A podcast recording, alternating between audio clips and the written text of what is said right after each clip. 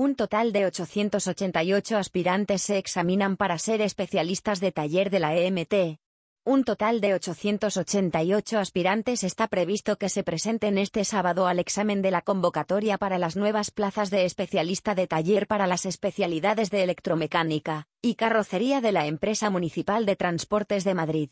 Según ha informado el Ayuntamiento de Madrid, la prueba tiene lugar en el pabellón 5 de IFEMA Madrid desde las 9 horas. Están inscritos en esta prueba 584 candidatos para la especialidad de electromecánica, 238 aspirantes para carrocería, y 66 personas para ambas especialidades. Las personas que resulten seleccionadas pasarán a ostentar la categoría profesional de especialista de taller en la Subdirección de Centros de Operaciones, dependiente de la Dirección de Servicios de Transporte.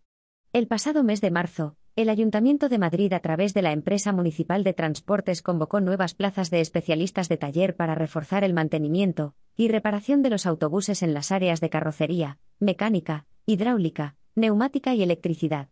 Entre los requisitos de las bases para la especialidad de electromecánica se incluye tener el grado superior o FP2 en técnico superior en automoción o técnico especialista en mecánica y electricidad del automóvil. También se acepta el grado medio FPI de técnico auxiliar en mecánica y electricidad del automóvil o técnico de electromecánica de vehículos automóviles. Respecto a los especialistas en carrocería, se les exige el grado superior o FP2 en técnico superior en automoción o bien el grado medio o FPI de técnico auxiliar en carrocería del automóvil o técnico en carrocería. Para todas las especialidades es necesaria una experiencia acreditada de, al menos, seis meses de oficial de tercera.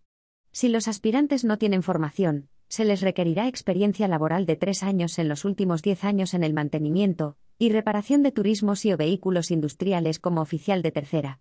Los aspirantes deben tener la nacionalidad española, de cualquier estado de la Unión Europea o tener residencia legal en España. Cinco fases. El proceso de selección se divide en cinco fases. La primera se centra en la prueba de aptitudes y competencias personales. La segunda prueba es sobre prevención de riesgos laborales e igualdad de género.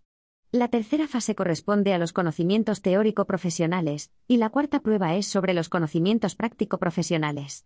El baremo de méritos profesionales se aplicará únicamente a aquellas personas que superen las pruebas anteriores en su totalidad. Por último, todos los candidatos aptos deberán superar el reconocimiento médico.